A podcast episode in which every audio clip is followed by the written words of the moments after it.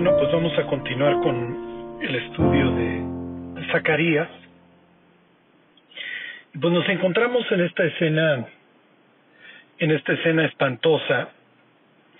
Espantosa y no, porque como lo veremos, en la escena se procede a la remisión este del pecado del pecado del sumo sacerdote que obviamente pues está representado en estas ropas viles la palabra en hebreo sería tzoa que implica vómito así se traduce en otros pasajes entonces obviamente no es como el sumo sacerdote se quiere presentar delante de Dios y está en severos problemas.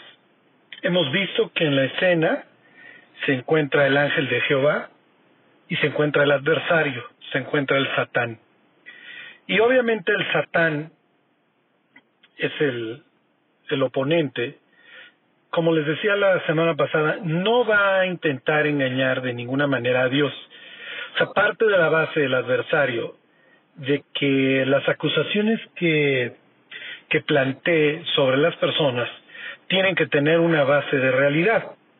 En este caso, no hay absolutamente nada que decir a favor de Josué, porque sus ropas, recuerden, ¿no? ¿se de estas palabras del Éxodo? Harás para Aarón ropas para honra y hermosura, vestidos para honra y hermosura. Entonces sus ropas están representando toda esta situación de inmundicia, ¿Y qué es lo que nos está recordando? Nos está recordando todo el fracaso de los sacerdotes durante la monarquía que eventualmente llevaron al exilio, ¿ok?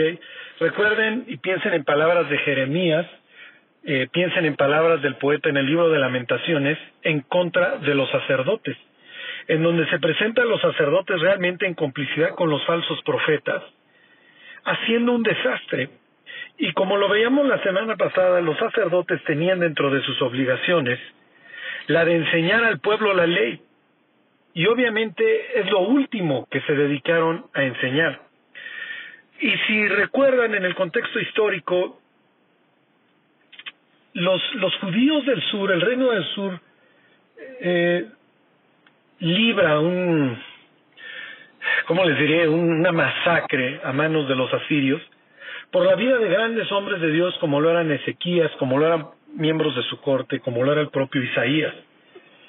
Entonces, a Ezequías se le prometen 15 años más de vida, este, se le promete que no va a sufrir la invasión asiria con todo lo que implicaba un sitio asirio en aquella época.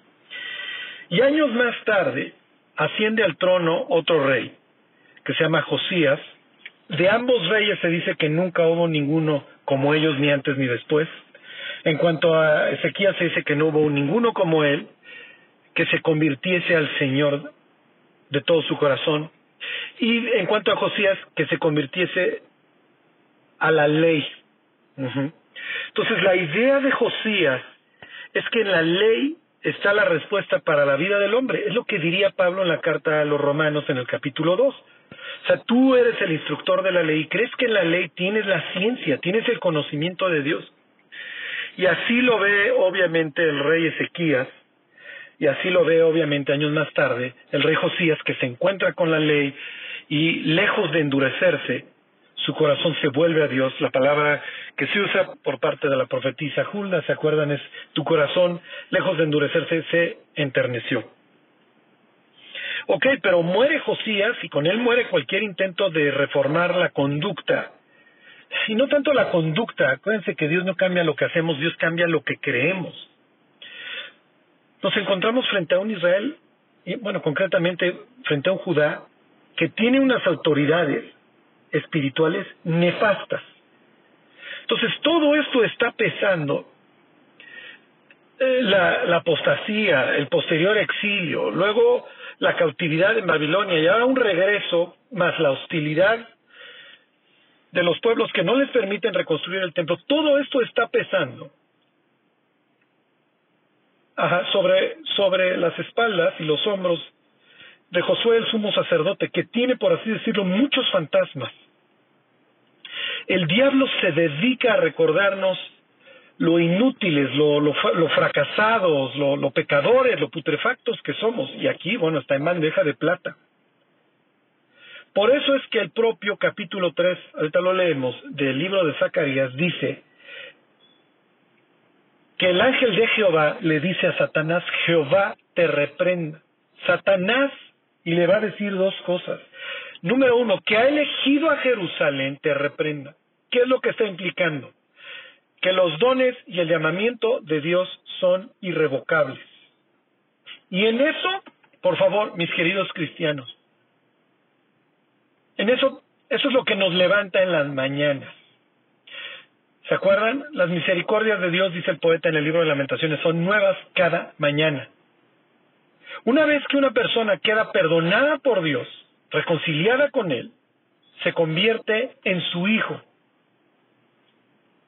Y aclararía a Juan para que no nos hagamos bolas, los cuales no son engendrados ni de voluntad de carne, ni de voluntad de varón, ni de sangre, sino de Dios. ¿Ok? Más a todos los que le recibieron, a los que creen en su nombre, les dio la facultad, el privilegio, la potestad de ser hechos hijos de Dios, los cuales no son engendrados de sangre, ni de voluntad de carne, ni de voluntad de varón, sino de Dios. Entonces la salvación no se puede perder. Pero lo que se puede perder de una forma espantosa es la comunión con nuestro Creador, que finalmente es por lo que vivimos y en lo que nos gozamos y lo que, los, y lo que nos motiva. Le pregunto a los cristianos, si no viniera el cielo, si no viniera más adelante un sitio perfecto, una relación perfecta con Dios en donde lo vamos a poder ver cara a cara, ¿para qué nos levantamos en las mañanas? O sea, los cristianos podemos tener muchas cosas por las cuales nos levantamos en la mañana, pero la principal es la eternidad. O sea, vamos a una eternidad. Por eso es que llevamos una vida lo más correcta posible. Por eso es que oramos por nuestros hijos y queremos que también nuestros hijos conozcan a Dios. Porque tenemos una esperanza. Entonces el ángel de Jehová, el, el intercesor, ajá, le dice a Satanás, Jehová te reprenda. Entonces Jehová dijo a Satanás, Jehová te reprenda. Obviamente de pasajes como estos, los judíos entendían perfectamente que había dos potestades en el cielo. ¿Ok? Entonces tienes a Jehová y tienes a Jehová. ¿Ok? Por ejemplo, en el Éxodo Dios le dice a Moisés que nadie verá su rostro y vivirá.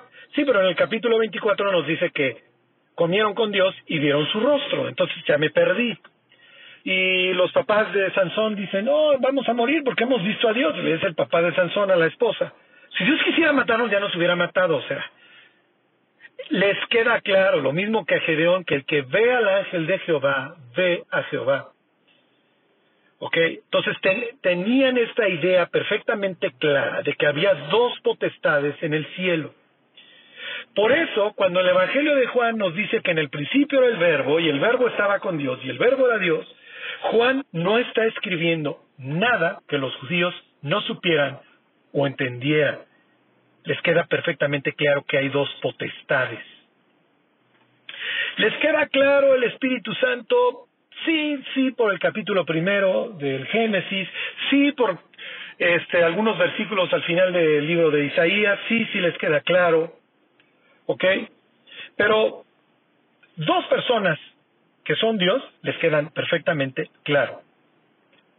Oye Charlie, pero es que los judíos que yo conozco recitan el Shema todos los días y dicen, oye Israel, el Señor tu Dios, el Señor uno es, y entonces se enojan de que nosotros creemos en Dios. Ellos también creen en dos, lo que pasa es que después de Cristo hubo todo un control de daños, porque Jesús andaba por las calles de Jerusalén diciendo e implicando que era Dios. ¿Qué? Leanse el capítulo 5, el Evangelio de Marcos o el capítulo 8 del Evangelio de Lucas son las mismas historias en donde Dios, Jesús, se presenta como Dios. ¿okay? Tiene potestad sobre las tinieblas, sobre los mares, sobre la muerte y sobre la separación. ¿Ok? Bueno, entonces Jehová le dijo a Satán, Jehová te reprenda. Jehová que ha elegido a Jerusalén, te reprenda. ¿Ok? Dios eligió a Jerusalén y el capítulo 31 del libro de Jeremías dice que Si algún día no sale el sol, entonces Dios no va, Dios no va a ser fiel a su pacto con los judíos. Y el sol sigue saliendo. Digo, falta que los judíos quieran ajá, alinearse al pacto y volverse a someter a Dios. Y no solamente diría Jeremías al antiguo, ese ya quedó a un lado, no funcionó, es lo que aclara el propio Jeremías 31, sino un nuevo pacto, ¿ok? Grabado en los corazones de todas aquellas personas que se afilian o que se sujetan a este nuevo pacto. ¿Ok? Eso dice el capítulo 31. Ok, entonces irrevocables son los dones y el llamamiento de Dios, y entonces le dice Jesús, o el ángel de Jehová, o el renuevo. Y esto es increíble, o la piedra. Y me adelanto tantito, yo espero que muchos ya conozcan capítulos 3 y 4 de, de Zacarías. Capítulo 3 va a hacer referencia a una piedra que tiene siete ojos. ¿Ok? Y va a hacer referencia también el libro de Zacarías a un renuevo. Entonces cuando Jesús le dice a los discípulos, oigan, ustedes fueron tardos en creer que los profetas predecían mi resurrección, bueno, mucho de su resurrección, digo, no es el único pasaje que habla, habla de eso, de un retoño, de un renuevo, que se taló el árbol y brotó un renuevo. Entonces el capítulo 3 y 4 del, del libro de Zacarías, lo mismo que el 9, son por así decirlo, son cristocéntricos, apuntan perfectamente al Mesías y a lo que el Mesías vendría a hacer y su misión principal. ¿Ok? Y ahorita lo vemos. Todo va a revolver variaciones sobre un mismo tema a la comunión con Dios. Por eso, como la comunión se interrumpió gracias a la apostasía, la caída y el posterior exilio, lo que Dios está implicando aquí, al, quitar estas ropas sucias de, Josué, es que lo está restaurando, lo está regresando. Y no hay nada más increíble en la Biblia que la restauración.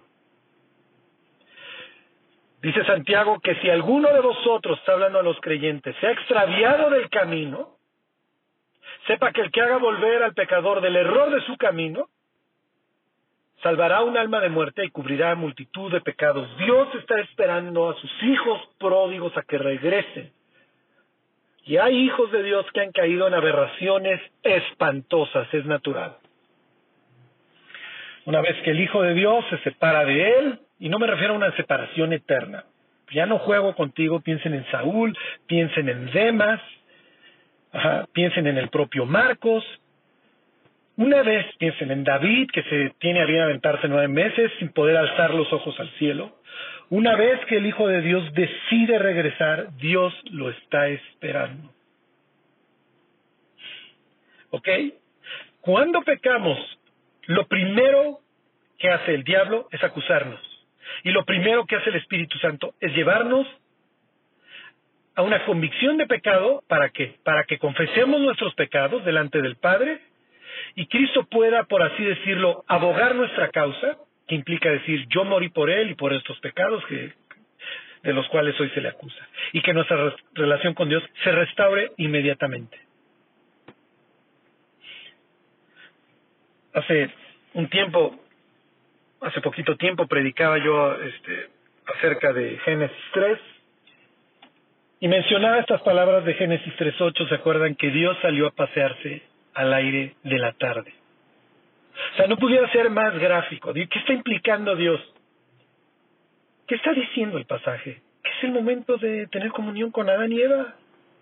Los puse en el Edén, los bendije, les proveí de todas sus necesidades, los coloqué en un jardín, el jardín tiene un, un río que se reparte en cuatro brazos. Este sitio es increíble y voy a compartir con ellos. Para eso los creé, para tener comunión con ellos, para llevarme con ellos. Sí, pero resulta que ya no se los encontró. Ahora estos están escondiéndose y llenos de miedo. Y Adán dice unas palabras espantosas. Es que oí tu voz en el huerto y tuve miedo y me escondí. ¿Cuántos hijos de Dios, igual que Adán, que algún día se gozaron en la voz de Dios, no podían esperar a memorizarse el siguiente versículo, a testificarle al amigo algún día por algún pecado, dejaron de voltear al cielo. El diablo los engañó y los acusó y vino con estas palabras que todos los cristianos hemos escuchado de parte de Lucifer. Ay, te las das de hijo de Dios. Si la gente supiera. ¿Cómo te va a querer Dios? Mira lo que haces y eres su hijo. Y en sus narices lo traicionas. No acabas de cantar, no acabas de, orar con lágrimas en los ojos y ya estás fallándole. ¿Cuántas personas no dicen, no, pues hoy no voy a confesar mis faltas hasta que haya nuevamente una reunión y pues ya? Esto es lo que dice el Apocalipsis que hace Lucifer. Nos, nos acusa delante de Dios. ¿Por qué lo hace? Les pregunto por qué lo hace. Ojalá los pudiera ver y empezar con mis famosísimos incisos. Inciso A, porque lo disfruta. Inciso B, porque sabe que así nos tropieza.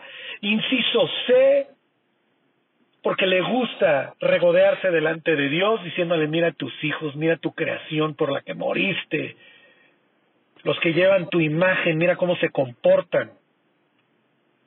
Inciso D, todas las anteriores.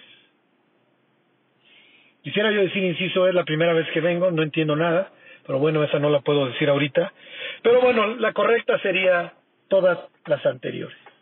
El diablo se goza acusando a los hijos de Dios. Pero sabe que funciona para que los hijos de Dios se alejen de él. Les voy a leer, obviamente esto va a traer este alabanzas en el cielo, ¿ok? Se los leo, es Apocalipsis 12:9. Y fue lanzado fuera el gran dragón, la serpiente antigua que se llama Diablo y Satanás. Juan es un maestro. O sea, si había alguna duda que el, el adversario en Job 1 y Zacarías 3 era Lucifer, bueno, aquí ya lo dice con todas sus letras, no se confundan. No es simplemente un ángel en el concilio divino que le tocó hoy ser el abogado o el procurador de justicia y que va a acusar legítimamente o no a Job, ¿ok? A Zacarías, no. Es el diablo es el adversario que abomina a los hijos de Dios y se dedica a acusarlos. Y lo relaciona y lo desenmascara y es la serpiente, acuérdense. La palabra serpiente en el, en el Génesis 3.1 se va a utilizar ahí como serpiente, pero más adelante en las prohibiciones como encantador. No consulten a los encantadores, es la misma palabra y, y bien sabe Lucifer que él es encantador. Entonces dice, y fue lanzado fuera el gran dragón, la serpiente antigua que se llama diablo, en este caso no sería, no, está hablando en hebreo, está en griego, diabolos, ¿ok? El acusador es exactamente lo mismo, y Satanás, Okay, aquí está tomando ahora sí esta idea del adversario. Entonces tienes el acusador, el diablo, el procurador, el cual engaña al mundo entero. Digo, nos queda claro que lo tiene total y perfectamente destruido y cada día más caótico. Y dice, fue arrojado a la tierra y sus ángeles fueron arrojados con él. Entonces oí una gran voz del cielo que decía, ahora ha venido la salvación el poder y el reino de nuestro Dios y la autoridad de su Cristo, porque ha sido lanzado fuera el acusador de nuestros hermanos, el cual los acusaba delante de nuestro Dios, delante de nuestro Dios, día y noche. Ok, entonces, oye Juan, ¿de qué estás hablando? Pues Juan diría, pues lean Job, ok, lean Zacarías capítulo 3. Cada vez que pecamos, diría Juan, obviamente estaría hablando en primera persona plural, incluyéndose, el diablo va y le saca el pecho a Dios, le hace un relato de todo lo que hacemos y nos lo restrega en la cara. Y nos dice lo podridos, lo, lo pecadores, traidores que somos. ¿Con qué idea? Y aquí es donde le damos o no la autoridad al diablo sobre nuestra vida. tantos cristianos que saben que están siendo acusados delante de Dios y que se dedican a escuchar la voz de este encantador. La palabra cuando dice astucia y en el Génesis también se puede traducir como arteo. ¿Cuántos cristianos no escuchan la voz de, este, de esta criatura artera, mordaz, astuta, sabia, inteligente, como le quieran llamar, que tiene las palabras perfectas para recordarnos que delante de Dios no tenemos nada que hacer y que mejor nos vayamos. Y ahí es en donde nosotros tomamos una decisión. Me arrepiento y voy delante de Dios tal cual soy, entendiendo que efectivamente mi fracaso, y eso puede ser 18 veces o 30 veces al día, me arrepiento y enfrento mis pecados, mi vida y a Dios, o me justifico. O me justifico cual Adán, es que la mujer que tú me diste, ella, cuando Dios le pregunta a Adán dónde está, obviamente no le está preguntando por una situación geográfica. Quiere que Adán salga de su escondite tal como es, sí, efectivamente desnudo. Es que oí tu voz en el huerto y me escondí porque supe que estaba desnudo. Bueno, la Biblia ya nos había dicho que Adán, terminando el capítulo 2 del Génesis, ya nos había dicho que Adán estaba desnudo. Entonces, ¿qué pasó Adán? Estaba desnudo en el sentido de que no tenía nada que esconder. Pero ahora Adán está siendo acusado por su conciencia, obviamente por Lucifer, y se está dando cuenta de que ahora hay cosas que esconder. El creyente puede tomar la decisión de vivir intentándose esconder de Dios o tomar la decisión de enfrentar a Dios y sus pecados y salir de su escondite y pedirle perdón a Dios. No importa si vemos nuestros pecados como lo último, como esta vez ya crucé una frontera que el diablo siempre nos va a acusar. Pero siempre tendremos, como dice Primera de Juan, un abogado que abogue nuestra causa. El abogado sabía que estábamos condenados a muerte. El abogado sabía perfectamente que la paga del pecado es muerte y que nuestra defender nuestra causa iba a implicar purgar nuestra deuda, consecuentemente morir. Entonces, ¿qué es lo que dice, qué es lo que continúa diciendo el Apocalipsis ahí, capítulo 12? ¿Cómo vencemos esta situación? Dice, y ellos le han vencido por medio de la sangre del cordero y de la palabra del testimonio de ellos, y menospreciaron sus vidas hasta la muerte. La forma de vencer al acusador es recordar que no hay nada que nos pueda separar del amor de Cristo. ¿Por qué? Porque Cristo nos purificó, no con un jabón, no con un shampoo, nos purificó con la propia sangre. Dios nos salvó con la sangre de su propio Hijo. Y pregunta Pablo ahí en el famoso capítulo 8 de la carta a los romanos, ¿quién acusará a los hijos de Dios? ¡Hey! Cristo es el que murió. Ya, dice Hebreos 10, con una sola ofrenda, con la de su propio Hijo, hizo perfectos para siempre a los santificados. Hoy tenemos esta hermosa posibilidad de alzar nuestros ojos al cielo sin un, sin un viso de vergüenza. Hoy podemos decirnos bienaventurados porque veremos a Dios. Les pongo el ejemplo. Piensen en la vida de Pedro y en la vida de Judas. Los dos traicionan a Cristo la misma noche. Y de alguna forma los dos lo, lo niegan y a veces pensamos, bueno, lo que hizo Judas fue peor. No, o sea, los dos los dos lo niegan, sí. Este, los judíos tenían ciertas sentencias o resoluciones que habían tomado y tenían un aprecio muy fuerte por el maestro de la Biblia, por lo que ellos llamarían el rabino. Y por ejemplo tenían que si un día secuestraban a tu papá y a, y a tu maestro, al rabino, que fueras primero a recoger al rabino porque uno te había traído a la vida terrenal y el otro te había introducido en la vida eterna. Y pensamos a veces que lo que hizo Judas fue definitivo, de ninguna manera. No hay un pecado más grande que la cruz.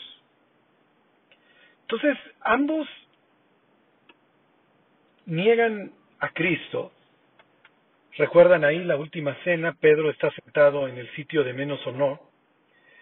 Al, a los lados de Jesús, en los sitios de honor, están Judas precisamente y Juan. Y Jesús dice que uno lo, traicionaría esa noche y Pedro empieza a preguntar desde lejos las señas que si es él, porque obviamente sabe que el potencial para traicionar a Cristo está ahí. Y Jesús dice es el que remoja el pan. Acuérdense que están comiendo, hay pan sin levadura, lo están mojando en las hierbas amargas. Entonces están celebrando la Pascua, el ceder, la cena, ceder simplemente quiere decir orden, porque la cena llevaba un orden, están celebrando el ceder y y Pedro, bueno, pues ya después de que Juan le dice que no es él, Jesús dice el que moja su pan en el plato conmigo, es como descansé. Entonces después de eso se envalentona y aunque todos estos te nieguen, yo no, aunque todos estos te nieguen, no es cierto, Pedro, tú no eres mejor que nadie. Y Pedro lo va a aprender de forma, lo entendemos, amarga, porque es la palabra que se usa ahí en los evangelios. Pedro lloró amargamente. Y entonces cuando viene el momento, la aprehensión de Jesús, y luego ahí en el patio de Caifás, ¿se acuerdan? Oye, ¿tú estabas con él? No, yo no estaba con él. ¿Tú estabas con él? No, yo ni lo conozco, tú estabas con él y empezó a maldecir. Y antes de que el gallo cantara dos veces, Pedro ya había negado que Pedro ya había negado a Jesús tres veces. Entonces, por el otro lado, tienes a un Judas que se da cuenta cuando empiezan a pasar las horas que a Cristo finalmente lo van a matar. Tal vez en la mente de Judas es, oye, Cristo, ¿por qué no actúas? ¿No ves la bota romana sobre nosotros? Tienes la capacidad para levantar muertos, para alimentar miles de personas. Esto tácticamente, para efectos de una guerra, es bastante útil. Entonces voy a precipitar las cosas y, y Jesús definitivamente va a actuar cuando esté a punto de morir. Finalmente Judas se da cuenta de que ha entregado sangre inocente. Y uno, uno va a enfrentar a los hombres. El otro va a enfrentar a Dios. Judas queda como la viva imagen de alguien que no enfrenta a Dios, sino que hace su confesión delante de los hombres. Y de parte de los hombres jamás encuentra el perdón que tanto necesita y que tanto anhela. Allá tú, es la respuesta que va a escuchar de los líderes religiosos. Piénsenlo. Pedro, por el otro lado, tres veces se tendrá que enfrentar a Dios. Pedro, ¿me amas? Tú sabes que te amo, Señor. Pedro, ¿me amas más que estos? Uy. Jesús está haciendo referencia a esa noche. Porque, pues aunque todos estos te nieguen, ¿no? Tú sabes que sí, Señor. Pedro, ¿me amas? Tú sabes todas las cosas. Pedro para estos momentos entiende que Jesús es Dios, que Jesús no solamente tiene dominio sobre la braveza del mar, sino sobre la muerte. Jesús ha resucitado, efectivamente era el Hijo del Dios Altísimo, y Pedro está siendo restaurado. Apacienta mis ovejas, apacienta mis corderos, apacienta mis ovejas. Y cuando damos vueltas a las páginas en el Nuevo Testamento nos encontramos con un Pedro total y perfectamente transformado. Jesús lo había restaurado. Cuando pecamos lo que el Espíritu Santo hace es convencernos de, lo que hicimos para llevarnos a los pies de Dios tal como lo hizo Cristo con Pedro.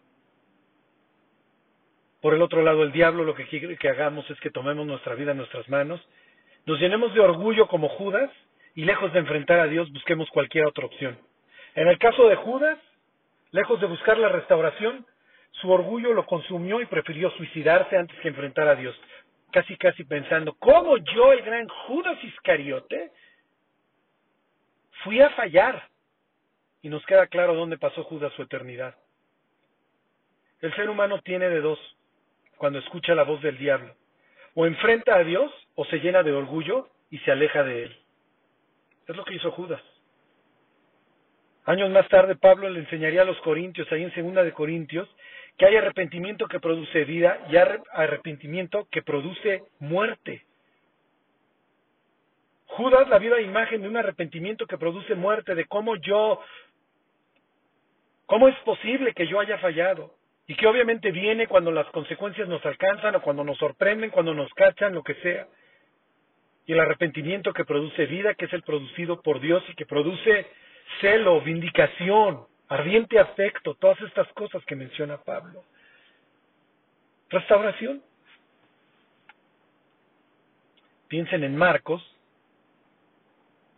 Marcos sale de misionero con, con Pablo y con Bernabé y van a Chipre y esto de los chipriotas y Sergio Paulo y un mago. No, no, no, esto está demasiado extraño. Luego llegan a Perge, camino a Antioquía de Pisidia, que era una especie así como de pequeña Roma, y llegar a Perge y ver las ninfas y todo el mundo helénico, el mundo griego repugnante, a un levita como Marcos, por favor, o sea, esto no es para mí. Y Marcos sale corriendo y los abandona. Y años más tarde le dice Pablo a Bernabé, vámonos a recorrer las iglesias que fuimos fundando. Y Bernabé quiere llevar al primo, quiere llevar a Marcos. Y Pablo dice, oye, yo no voy a llevar a una persona que a medio camino nos va a dejar tirados. Con todo lo que ello implica, con todos los peligros. O sea, nos quieren matar en cada ciudad en la que entramos, ¿se acuerdan? Pablo sitio al que llega tiene que preguntar por dos lugares, la sinagoga y la cárcel. Con todo lo que ello implica, la seriedad, y Pablo dice, no, yo no me llevo a Marcos. Hasta cierto punto Pablo, obviamente en ese momento, considera a Marcos inútil o alguien digno de desconfianza. Por lo menos un inútil. Y es tal el desacuerdo, ¿se acuerdan que tienen Pablo y Bernabé? Y me imagino que pelearse con Bernabé era bastante difícil porque la Biblia lo presenta, es un tipo bastante, pues pensaríamos buena gente, bonachón, el levita que vendió su terreno y lo puso a los pies de los apóstoles y le llaman el hijo de consolación. Pero bueno, fue tal su desacuerdo que, que Bernabé toma a Marcos y se va de nuevo a Chipre y Pablo toma a Silas y, y se va a lo que hoy es Turquía. Y años más tarde, nos encontramos a, Marcos en la segunda carta a Timoteo, ¿y qué es lo que dice Pablo? Tráete a Marcos, porque me es útil para el ministerio. La vida de Marcos había dado un vuelco no solamente delante de los ojos de Pablo, sino delante de los ojos de Dios. Y queda ahí grabado en la escritura que Marcos tiene una característica, es útil. Oh, sí. Dios puede restaurar cualquier vida para su servicio. Dios puede restaurar a David, a Marcos, a Pedro, a la persona que se acerque, que se acerque tal y como es. Muchas veces, sí, efectivamente, con los arañones, con las mordidas, con las lesiones que creo que dejó el lobo. Ese el caso de David. David pasa meses y tiene que ser enfrentado por Natán y tiene que enfrentar la primera de las muertes de sus hijos porque vendrán más a raíz de sus pecados. Pero ahí nos cuenta el segundo libro de Samuel que después de, que David confiesa sus faltas, eventualmente va al norte, conquista a los amonitas y se pone una corona sobre su cabeza. Oye, pero David se volvió un asesino y un adúltero, ¿sí? Sí, sí lo fue. Y le costó carísimo. Y fue la peor decisión que pudo haber tomado en su vida y la sufrió. Y la Biblia nos lo presenta echando de gritos, Absalón, hijo mío, Absalón. ¿Quién me hubiera dado que hubiera yo muerto en tu lugar? Obviamente no está pensando en este día. Está pensando en el desgraciado día que se asomó por esa ventana y vio a Betsabé desnuda.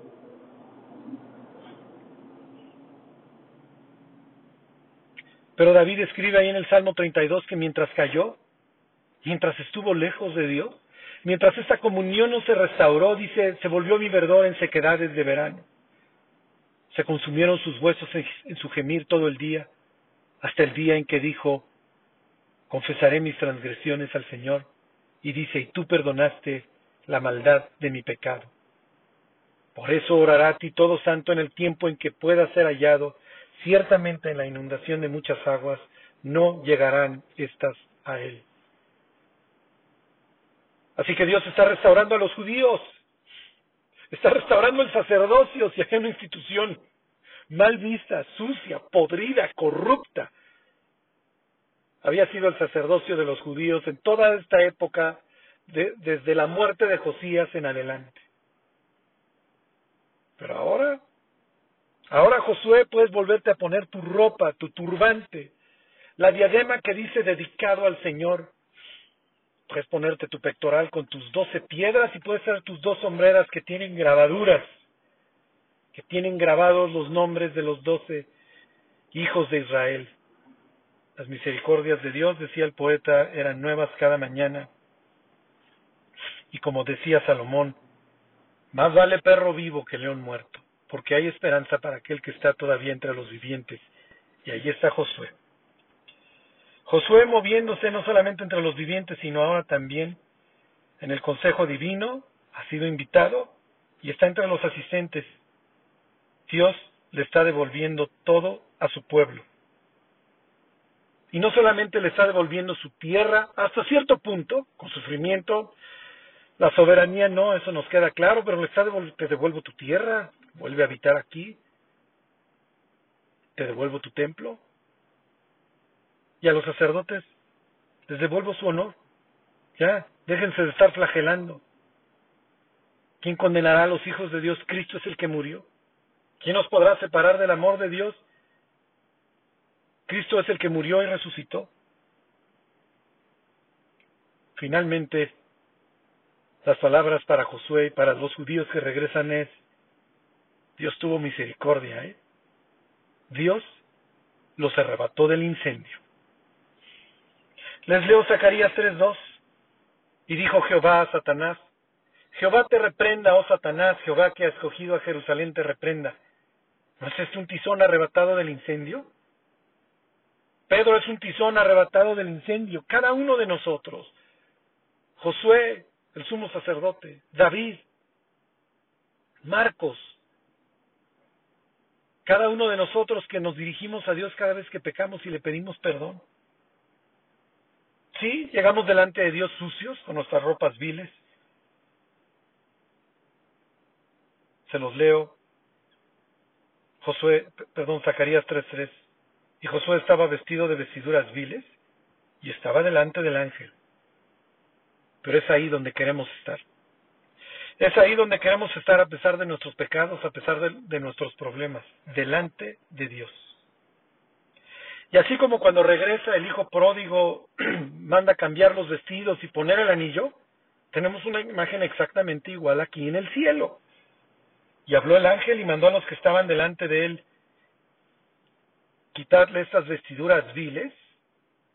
Ahí está, te restauro. Ahí están tus vestiduras limpias para honra y hermosura. Sé feliz, Josué. Camina conmigo. Para eso te creé, para que nos llevemos. Oye Dios, es que yo soy de lo peor. A veces pensamos y vamos por la vida como si Dios no lo supiera.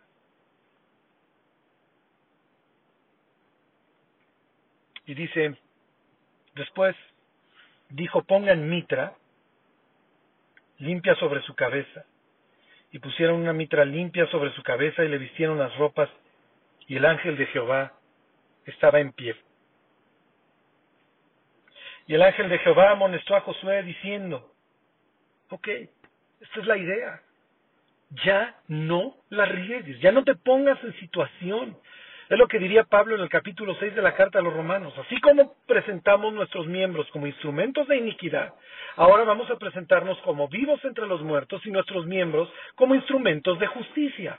Si antes usaba yo mis ojos para estarme metiendo cualquier cantidad de porquerías, bueno, ahora los voy a usar para leer la Biblia. Si antes usaba mi boca para maldecir, ahora la voy a usar para hablar de Cristo. Si antes usaba mis miembros para lo que ustedes quieran, para fornicar, para para dañar al de al lado, para agarrar a golpes, bueno, ahora los voy a usar para abrazar a mi mujer, para abrazar a mis hijos. ¿Ok? Está delante de ti la tierra prometida nuevamente, Josué. Solo cuida de guardar los mandamientos, fueron las palabras para Josué. Nunca, jamás se apartará de tu boca este libro de la ley, Solo cuida de guardar las palabras, solo esfuérzate y sé valiente para guardar las palabras de este libro, los mandamientos de Moisés. Le dice David antes de partir a Salomón, solamente esfuérzate y sé hombre y cuida de guardar los testimonios, los preceptos, la ley de Dios. Si lo haces, vas a obtener bendición. En palabras de Josué, entonces harás prosperar tu camino y todo te saldrá bien. Fíjense la promesa a Josué, el sumo sacerdote.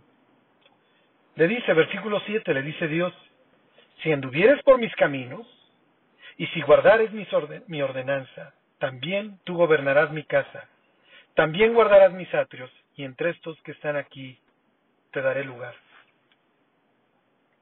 Para estos momentos, a través del estudio de Apocalipsis, hemos aprendido mucho acerca del consejo divino, ¿se acuerdan? Ahí va Micaías y se presenta y está viendo toda esta escena. Ahí va Juan en capítulos 4 y 5 del Apocalipsis. Ahí están estas palabras de Jeremías 23 en donde dice que si los profetas hubieran estado en su consejo, en su secreto, la palabra es hubieran hecho oír las palabras de Dios al pueblo y el pueblo se hubiera vuelto de sus malos caminos. Y aquí, el honor, el privilegio. Si tú andas por mis caminos y guardas mi, ordenanza, te voy a dar este sitio de honor. Tú vas a guardar mis atrios y entre estos que están aquí te voy a dar lugar. Y luego le dice, escucha pues ahora Josué sumo sacerdote, tú y tus amigos, ¿ok? La palabra sería tus asociados, tus, tus compañeros, ¿ok? Que se sientan delante de ti porque son varones simbólicos. ¿Ok? O tú y el resto del sacerdocio son varones simbólicos, tienen peso, su vida es un milagro. La traducción pudiera ser también prenda, son una muestra hacia alrededor, hacia las gentes que los rodean. Entonces cuiden sus vidas.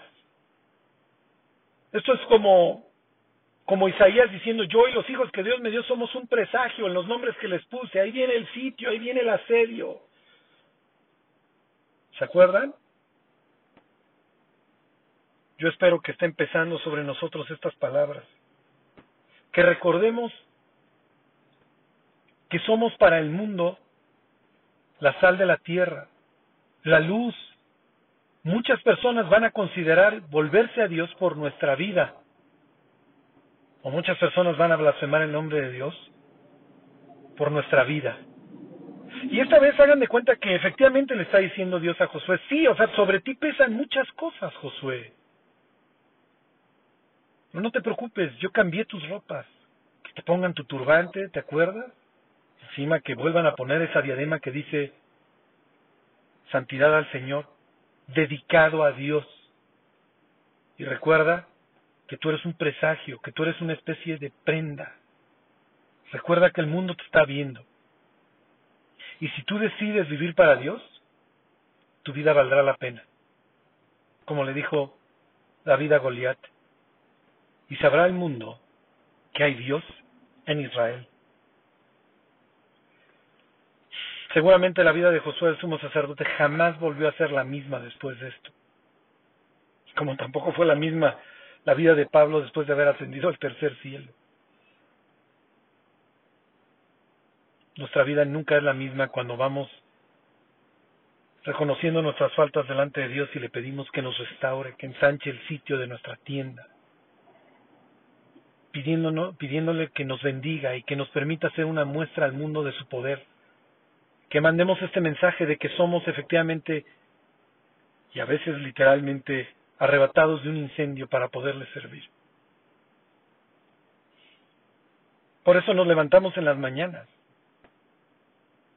por eso tenemos esperanza, porque sabemos que Dios nos amó y nos lavó de nuestros pecados con su sangre. Y porque partimos de la base que algún día podremos ver a Dios cara a cara. Como dice Apocalipsis 21, el que venciere heredará todas las cosas. Yo seré su Dios y él será mi hijo. Y así como el sacerdote traía esta diadema, la Biblia dice que tendremos el nombre de Dios en nuestra frente. Que Dios los bendiga.